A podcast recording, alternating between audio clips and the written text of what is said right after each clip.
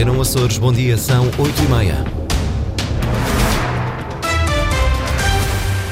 Vamos aos títulos desta edição. Tomam posse esta tarde os novos deputados da Assembleia Regional. Luís Garcia mantém a presidência do Parlamento açoriano, mas o Chega reivindica uma das vice-presidências. Pela segunda vez este ano, os guardas prisionais portugueses estão em greve geral. Esperança para doentes com o Machado Joseph. A Universidade do Minho identificou uma nova proteína que pode ajudar a atrasar a progressão da doença.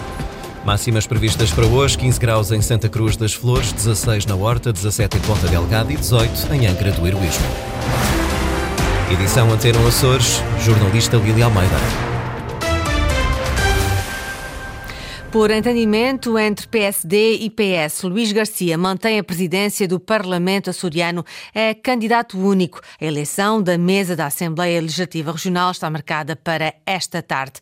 Mas o Chega reivindica uma das vice-presidências do Parlamento açoriano, que tradicionalmente são ocupadas rotativamente entre PS e PSD. Ana Paula Santos. Cinco deputados, uma vice-presidência da Assembleia Legislativa Regional. É esta a pretensão do Chega. O líder regional do partido esteve já na sede do Parlamento açoriano, confrontado com entendimentos já firmados entre o PS e o PSD para a constituição da mesa da Assembleia Legislativa, José Pacheco reafirma que, mesmo assim, o Chega vai apresentar candidatura a uma das vice-presidências. Quando é preciso, eles unem-se e pelo pior, nunca pelo melhor, pelo pior. E acho que é legítimo o Chega ter uma vice-presidência não é algo que nos tire o sono, não é nada que nos faça andar mais ou menos, porque não, nós estamos aqui pelos taxos, pelos cargos, nada disto. Vai apresentar alguma lista ou algum ah, nome? Vai, vai, vamos apresentar uma candidatura e eu sou candidato à vice-presidência da Assembleia. É mais que legítimo, isto nem sequer é questionável.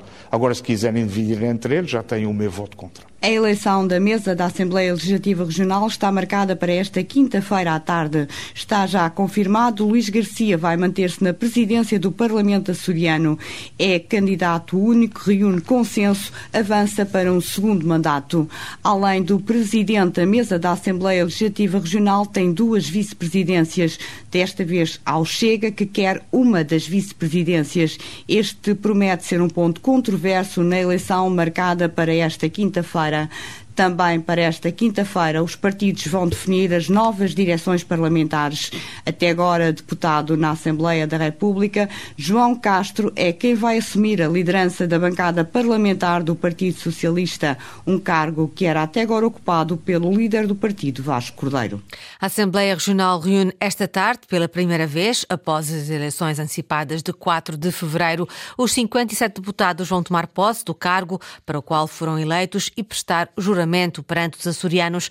Há 24 novas caras. Ricardo Freitas. A instalação da Assembleia está marcada para as 15 horas, altura em que os deputados vão fazer o seu juramento na sala de plenário. Um a um, sobem a tribuna e juram, por sua honra, desempenhar fielmente as funções em que estão investidos e defender, cumprir e fazer cumprir a Constituição da República Portuguesa e o Estatuto Político-Administrativo dos Açores. Dos 57 deputados eleitos a 4 de fevereiro, há 13 que não vão ocupar o cargo.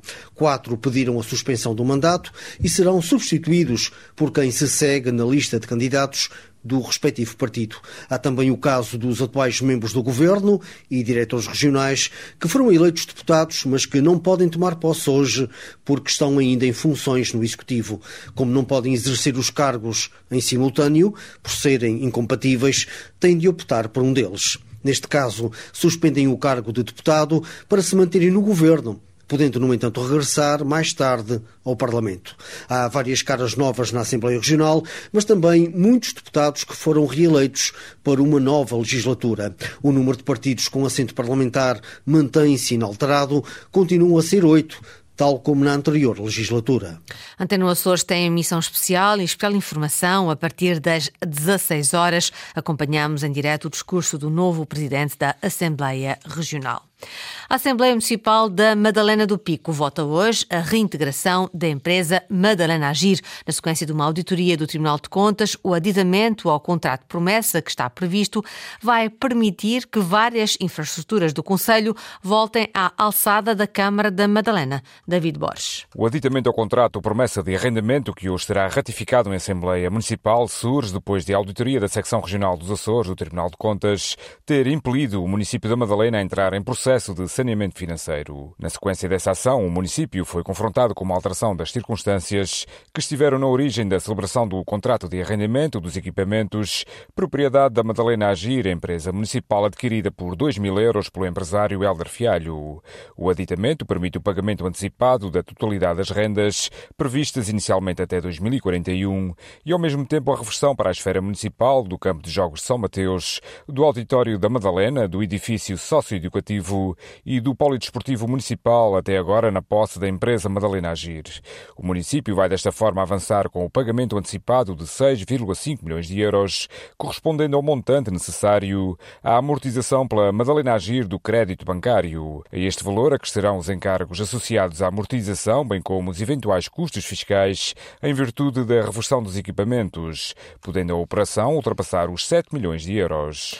Guardas prisionais estão de greve, um protesto de 24 horas, motivado pelo incumprimento das promessas da Ministra da Justiça para com estes profissionais. Sandra Pimenta. É a segunda vez, só em 2024, que os guardas prisionais portugueses estão em greve. Reivindicam uma reestruturação dos suplementos salariais e a aprovação do sistema de avaliação de desempenho, promessas que a Ministra da Justiça, ainda em funções, não cumpriu. Já chega de palavras. O sindicato é constituído por elementos de pessoas sérias e que acreditamos num governo de maioria que não foram sérios connosco, mentiram-nos descaradamente com documentos escritos e isso é que nos magoa. E então a única maneira que temos de mostrar a ser a ministra a nossa indignação é mesmo esta, visto que ela está de saída, mas obstante estar de saída podia ter resolvido o nosso problema, porque ela tutela a guarda prisional e a polícia judiciária, estão no mesmo ministério e ela lembrou-se da polícia judiciária e esqueceu-se, como fez sempre durante estes 18 meses e meio, esqueceu-se do corpo da guarda prisional. Um que leva agora estes profissionais à paralisação geral, com grande impacto no dia a dia dos reclusos, garante Frederico Moraes, do Sindicato Nacional do Corpo da Guarda Prisional. Para além das diligências que já estão enquadradas também nestes serviços mínimos, os reclusos não terão visitas, não terão, eh, estarão, terão só duas horas de céu aberto, terão 20 fechados 22 horas, têm direito à alimentação, à higiene, isso tem tudo que é o que obriga a lei. Não tem visitas, não tem cantinas, não tem o pátio é só duas horas, como eu já disse e de resto é o mínimo dos mínimos. Não há trabalho, não há escola, é o mínimo dos mínimos. Os impactos previstos para mais esta paralisação nacional marcada para esta quinta-feira a juntar a greve às diligências que está a decorrer desde o dia 13 e que se vai prolongar até ao próximo dia 25 de fevereiro. A caminho das legislativas nacionais, o candidato do Partido Socialista propõe um pacto com o PSD sobre a ampliação da pista do aeroporto da Horta. Francisco César diz que acima das questões partidárias está o interesse dos Açores e, em específico, dos faialenses. Quando as diferentes forças políticas andam na briga uh, por causa do proveito político de uma infraestrutura. Eu faço esse desafio ao deputado Paulo Muniz e a todos os outros que se quiserem juntar a nós. Vamos nos sentar e vamos nos juntar e façamos, por exemplo, os requerimentos para ouvir essas entidades juntos. Vamos ter uma posição de força, não enquanto partidos políticos, mas enquanto açorianos. Francisco César diz que as obras na pista do aeroporto da Horta são responsabilidade da Ana Vanci. Francisco César diz que com verbas comunitárias o Partido Socialista compromete-se a comparticipar a maior parte da obra. Apoios sociais são manifestamente insuficientes, diz a candidata do Bloco de Esquerda às legislativas nacionais, depois de reunir com a Caritas na Ilha Terceira. Joana Betancourt revelou a importância de políticas sociais no combate à pobreza. E nós queremos salientar importância que são as políticas sociais, os apoios sociais fortes para combater a pobreza e para até a integração de pessoas no mercado de trabalho e até mesmo para o sucesso escolar. Os apoios que são atribuídos são manifestamente insuficientes. Nós temos uma, uma região uh, pobre, a mais pobre do país, com 26,1% de pobreza e, portanto, precisamos de outras políticas sociais nacionais. A candidata do Bloco de Esquerda defende ainda a necessidade de quebrar o estigma sobre os beneficiários do rendimento social de inserção. Segundo Joana Betancourt, as políticas sociais até agora aplicadas na região não têm sido suficientes.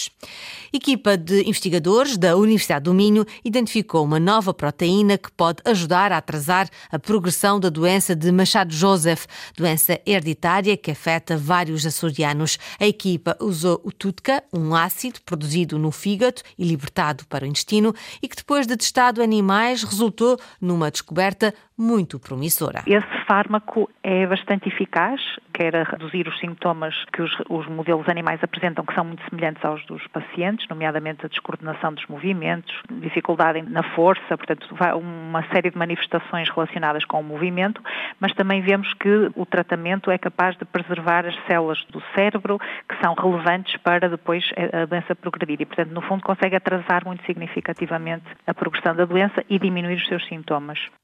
Uma descoberta muito importante e que para a investigadora Patrícia Maciel, da Universidade do Minho, tem tudo para ter continuidade agora a nível médico. O passo seguinte para uma futura terapêutica da doença de Machado Joseph. Em termos de segurança, da eficácia que mostrou nos modelos animais, sabemos como é que está a atuar e, portanto, reúne todas as condições para ser um candidato excelente para a fase seguinte, que é fazer ensaios clínicos, que terá que ser coordenado por uma equipa médica e, portanto, é feito num contexto completamente diferente do nosso, mas eu julgo que nós o que fizemos fizemos foi reunir evidência suficiente e o reconhecimento também por colegas nesta área como uma mais-valia clínica, coloca-o como um muito bom candidato. Agora é preciso arranjar uma equipa e um financiamento que se permitam aquilo que agora é essencial, que é fazer um estudo realmente nos doentes para verificar se de facto se confirma isto que nós vimos no modelo animal.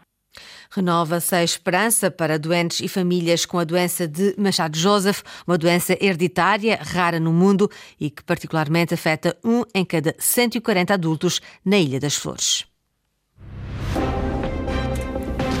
Esta foi a edição das 8h30 com a jornalista Lili Almeida. Toda a informação regional em permanência online, a cores.rtp.pt e também na página de Facebook da Antena Açores.